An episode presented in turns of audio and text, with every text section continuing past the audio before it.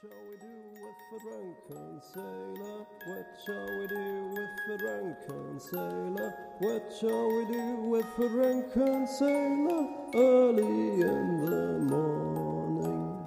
Cheers.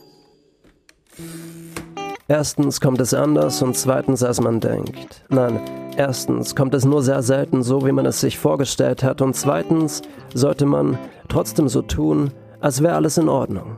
Letzte Nacht, kurz vorm Einschlafen, sind in Gedanken die letzten paar Monate an meiner Leber vorbeigezogen, das Verlassen meiner kalten Weddinger Wohnung, die Lesetour, die ersten paar Seiten vom neuen Buch, die Entscheidung als Rezeptionistin im Hotel in den Alpen zu arbeiten, um mich von der Abgefucktheit dieser gottverdammten Dekadenz dort oben inspirieren zu lassen, hab's nur zwei Wochen ausgehalten, war dann wieder zurück in Berlin, doch so ein Vollidiot hatte sich paar Fledermäuse zu viel gegönnt und ja, den Rest kennt ihr.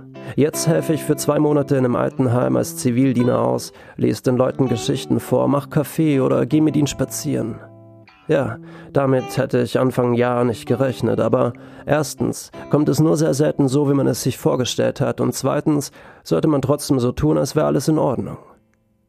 Zu mir hat mir jemand gesagt, ich würde alles nur scheiße sehen. Bei mir sei alles scheiße, scheiße, scheiße. Ich glaubte das dann irgendwann auch, bis ich herausgefunden habe, dass es in Wahrheit um einiges komplizierter ist und es niemals scheiße war. Nein, es war einfach nur viel. Es war gewagt, risikoreich, gefährlich, teuer. Es war, es ist ein Abenteuer, dessen Ausgang ungewiss ist. Die Tragweite der Entscheidungen ist nicht vorhersehbar, aber es war niemals scheiße.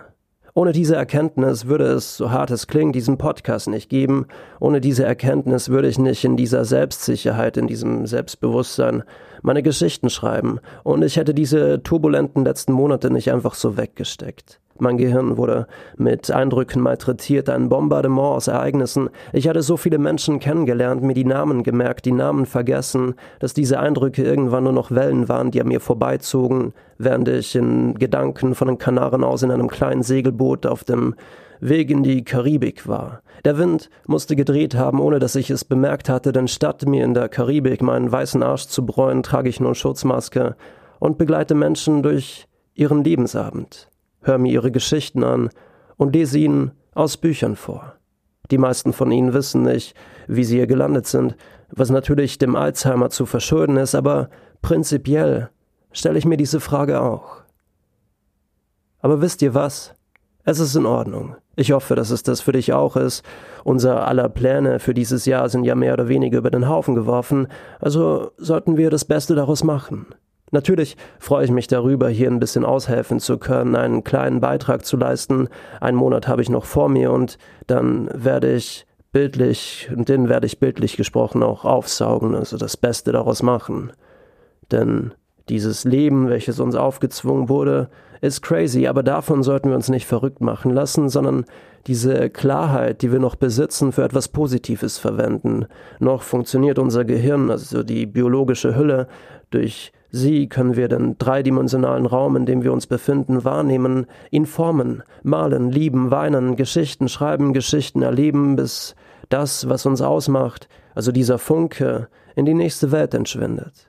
Ich will jetzt nicht einen auf Esoteriker machen, aber bei manchen Themen haben diese naturbuchstragenden Menschen doch recht. Nicht nur, dass Körperbehaarung etwas äh, Tolles ist. Nein, ich bin davon überzeugt, dass die Seele kein chemischer Prozess in unserem Gehirn ist, auch wenn dieser Gedankensalat gegen Ende darauf hindeutet.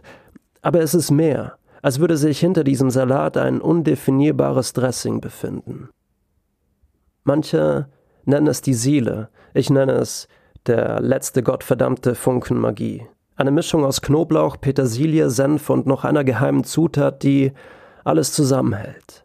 Dieses Gewürz, diese Seele oder wie auch immer ihr dieses Ding nennen wollt, ist dank unserer biologischen Hülle dem Körper imstande, sich zu verständigen, sich zu entfalten, Dinge zu kreieren, zu artikulieren. Dabei sind wir natürlich an die Fähigkeiten des Körpers gebunden und so landet die ein oder andere Seele oder Gewürz in einem Körper, der vielleicht nicht einwandfrei funktioniert oder zum Beispiel in einem Schwan wie dieser dumme Agroschwan an meinem Lieblingssee, der zwar genügend Platz hätte und trotzdem täglich Jagd auf die kleinen Entenbabys macht.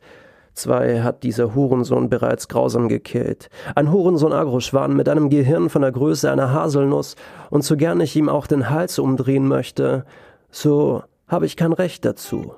Denn auch er hat dieses Ding, dieser Funken, in sich sitzen. Ich bin nun schon seit einem Monat im Altenheim. Vor ein paar Tagen gab es den ersten Todesfall und da wurde mir erst bewusst, dass dieser Ort für diese Menschen die Endstation ist. Danach kommt nichts mehr. Also nicht auf dieser Welt. Ich war dabei, ich konnte spüren, wie ihrem Körper das Leben entglitt, ihre kalten Hände, und trotzdem war sie noch da. Ihr Funke, wir öffneten ein Fenster und ließen ihn ziehen. Dieses Ritual war wirklich schön. Es war das zweite Mal, dass ich einen Menschen in seinen letzten Minuten begleiten durfte, und es war mir eine Ehre dabei zu sein. In der, in der westlichen Welt ist der Tod sowieso noch immer ein Tabuthema. Wir verdrängen ihn. Durch den Konsum und die Illusionen, die mit ihm verbunden ist, fühlen sich viele von uns als unsterbliche Götter, als etwas Gottgleiches. Aber dass dieses Leben, wenn wir 70 sind, während Wimpernschlag an uns vorbeigezogen ist, davon hören wir zwar von den Alten, aber glauben tun wir es nicht.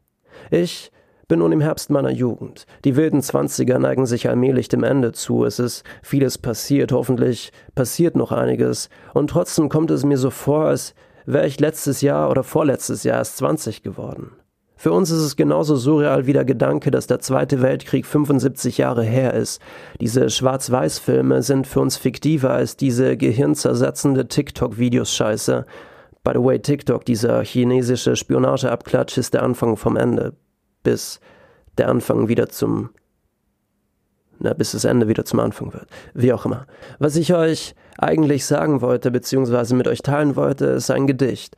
Ich habe gestern zum ersten Mal seit langem wieder eins geschrieben, kurz nachdem ich eine an starker Demenz leidende Bewohnerin als Arschloch beschimpft hatte, obwohl ich nur ihr dabei half, mit dem Rollator über die Schwelle auf die Terrasse zu gelangen. Sie dachte, ich wäre ihr Ex-Mann. Dieses Gedicht hat nichts mit diesem Geschehnis zu tun, wenn dann nur indirekt, aber es ist das erste Gedicht seit langem und ging mir tatsächlich leicht von der Feder oder beziehungsweise von den Fingerspitzen, da ich's total unromantisch in mein iPhone getippt habe. Es heißt Knochen. Deine müden. Okay, nochmal. Deine müden Knochen bersten mit jedem Schritt und trotzdem kriegst du nicht genug. Wir werfen einen Blick zurück, all die Tage, Wochen, Jahre sitzen in den Knochen vage, mutig durch die Zeit, ungewiss, was vor uns treibt. Das Segel stramm, das Leck geflickt, irgendwann ein Blick zurück, ein Grinsen auf deinem Gesicht, trotz Sturm und Wind ist Land in Sicht. Wann immer es dir dunkel scheint, ein kleiner Funke zeigt den Weg, dass sich das Wunder zum Schluss zeigt und vor der Klippe der Wind dreht. We do with the drunken sailor early in the morning? Cheers.